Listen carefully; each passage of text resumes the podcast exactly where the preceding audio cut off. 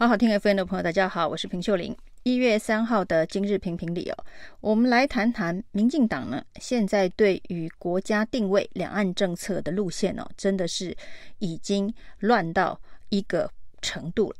在蔡英文总统的元旦谈话当中提到，他注意到习近平主席的跨年谈话当中对台湾的态度比较和缓，没有再提武统相关的字眼了。那他也提到，就是中国大陆现在的疫情比较严重，台湾也可以有防疫相关的协助哦，感觉是递出了这一个和平的橄榄枝哦。两岸关系是不是在即将到来的这一年有和缓的可能？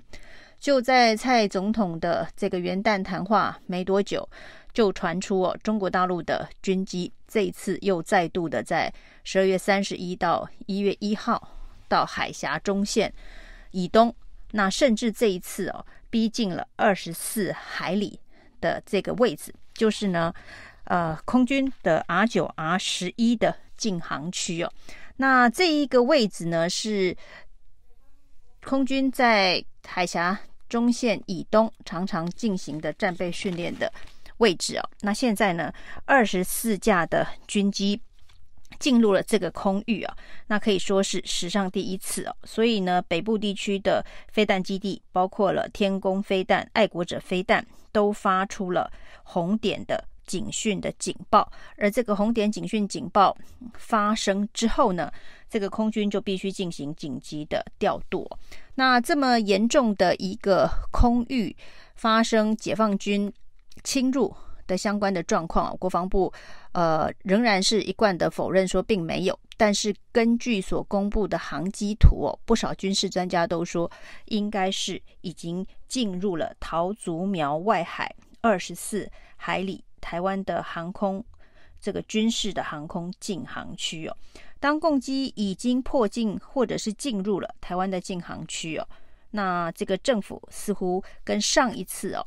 环岛围岛演习的时候呢，呃，飞弹飞越台北上空时候的反应是一样的，基本上是没有特别的反应啊。那只是告诉大家无需恐慌。上次两颗飞弹呢，说高度很高，已经是属于外太空，不算是领空。而这一次到底有没有进入国防部之前所划定的禁航区，也就是 R 九 R 十一的这两个区块啊？那图上的航机图看起来像是有，国防部说没有，即便没有，也是相当逼近的一个距离哦。那我方该做出如何的因应哦？是不是也代表接下来的两岸关系会越来越紧张哦？那在这一个蔡英文总统拍板兵役延长之后呢，那民进党的立委范云呢加码，他说呢，女性也要当兵哦，所以他要提案修法，女性。也要在这个征兵之列哦。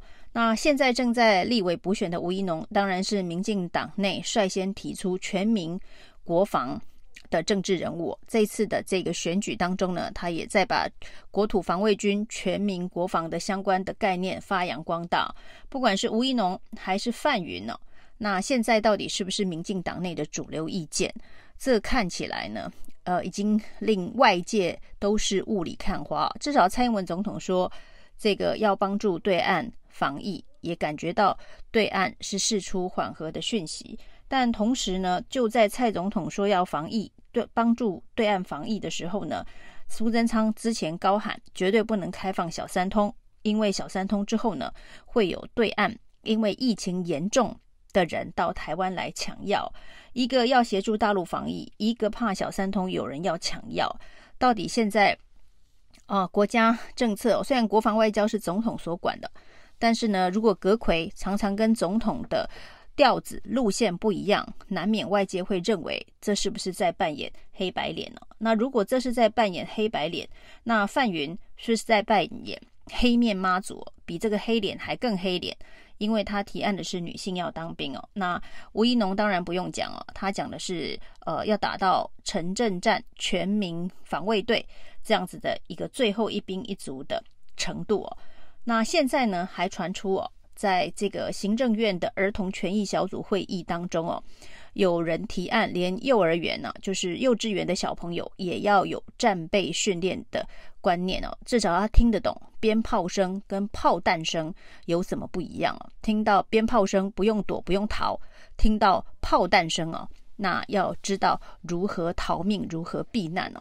那连娃娃兵都得做备战训练呢，传出这样子的一个。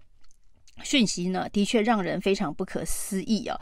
女生要当兵，娃娃兵要知道战备。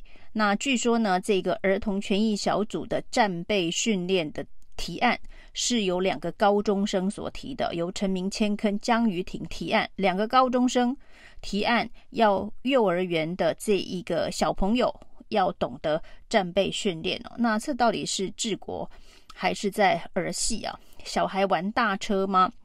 那即便呢，这个高中生跟这个幼儿园的儿童有相当大年龄的差距哦，但是对于儿童权益、儿童教育，以及我们假设真的要有全民国防的这样子的一个概念，要不要这个往下推动到幼稚园的小朋友，这恐怕都是需要全面配套跟讨论的。那是两个高中生的专业。可以处理的吗？为什么要由高中生来参加儿童权益小组？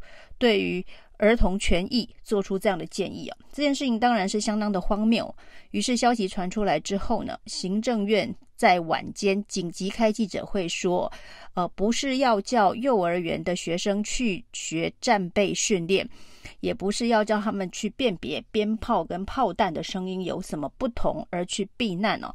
而是说，在编写全民国防手册的时候呢，要用幼儿看得懂的呃文本跟解释哦，就全民国防手册里头的部分的内容，希望能够在幼儿能够理解的方式。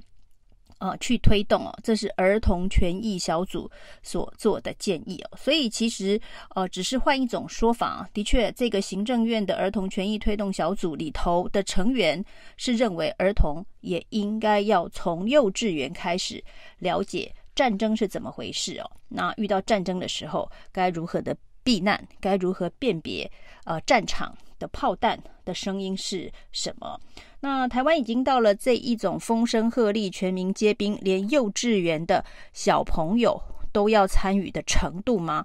那这个大家可能会有呃相当多不同的意见呢、那这个蔡英文跟苏贞昌的不同，范云跟吴怡农的加码，甚至呢行政院的儿童权益小组的荒腔走板的建议啊、都让。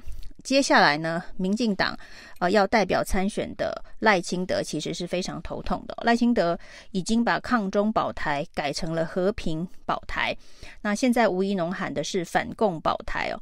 不管是抗中和平还是反共哦，那其实呢，重点大家要问的是保台到底谁能保台哦？那现在呢，方法各有不同啊，那族群动员也不一样啊。那到底如何才能保台？最明显的例证就是围共军围岛演习的时候，那两颗飞过台北太空或是上空的飞弹呢，呃，没有反应。那另外就是呢，跨年期间这二十四架进入海峡中线以东，甚至进入台湾空军禁航区的军机没有反应哦。那如果连飞弹跟军机都没有反应，那所谓的保台到底是怎么样子的保台？大家是会有很大的问号。那保台之外哦，现在呢，大家质疑的是经济的状况，在防疫三年之后，很多基层的民众的生活非常的辛苦。那眼看着疫情虽然即将要这个。完全的过去，但是呢，很多家庭的生活现在也陷入困境哦。所以有关于超收、超征的税收一千八百亿，到底要不要普发现金哦？看来除了蔡英文总统之外哦，民进党的很多政治人物都着急哦，包括了吴怡农还在喊发现金是最佳的全民共享方式哦。那何心存、许志杰、陈志忠、管碧玲，那族繁不及备载的，大家都还是希望蔡英文能够在最后的关头能够改变他的想法。那国安高层会议到底是基于什么样子的一个理由而决定不要还税于民、普发现金？看来是蔡英文的意志的坚强哦。因为我们的国安高层会议一向都是配合这个高层演演示出来的国安会议哦，就是高层有什么样子的一个定见跟想法，那国安会议就能够做出呃。一些幕僚上面的配套的说法哦，那所以呢，是由上而下的国安会议，还是由下而上的国安会议？在民进党执政的文化当中哦，可以看出来哦，即便呢，呃，基层的民代那大声的疾呼，这个时候呢，应该要让基层的百姓呃能够好过年，普发现金，但是高层的高党政高官呢，觉得。接下来的经济的风险是需要存一些这一个存粮哦，才能够打造经济韧性，才能够让接下来这一年呢不会出现太大的状况。那到底未来这一年会面对什么样子的风险？是两岸的战争的风险，还是经济逆风的风险呢？那其实真的要开国安高层会议的话，是应该要把这一个部分做完整的规划跟设想，那所有的规划跟想法跟政策的执行，应该都要有一整套逻辑性跟连贯性，那而不是呃高层想要怎么做，底下就配合做方案了。那如果是这样子的一个国安高层会议哦，难怪会做出一个跟现在民意完全背道而驰的方案哦。当这一波海啸的民意，第一个会被卷走的，恐怕是吴怡农哦。那接下来呢？这个赖清德一月十五号真的当选民进党党主席之后，他要如何收拾啊、蔡英文所创造现在的民意海啸？那也许有人说，蔡英文的盘算是现在离总统大选还很久。既然手上有这么大一笔钱呢、那现在急着花掉，对于投票前夕的民意，恐怕还有很多的变数。那等到接近选举的时候，再把钱拿出来发哦，那个时候恐怕是更具有选票效益的。那这样子的一个算盘打得对不对哦，就要看这一波。的民怨海啸到底会卷多高哦？很快的，过年就到了。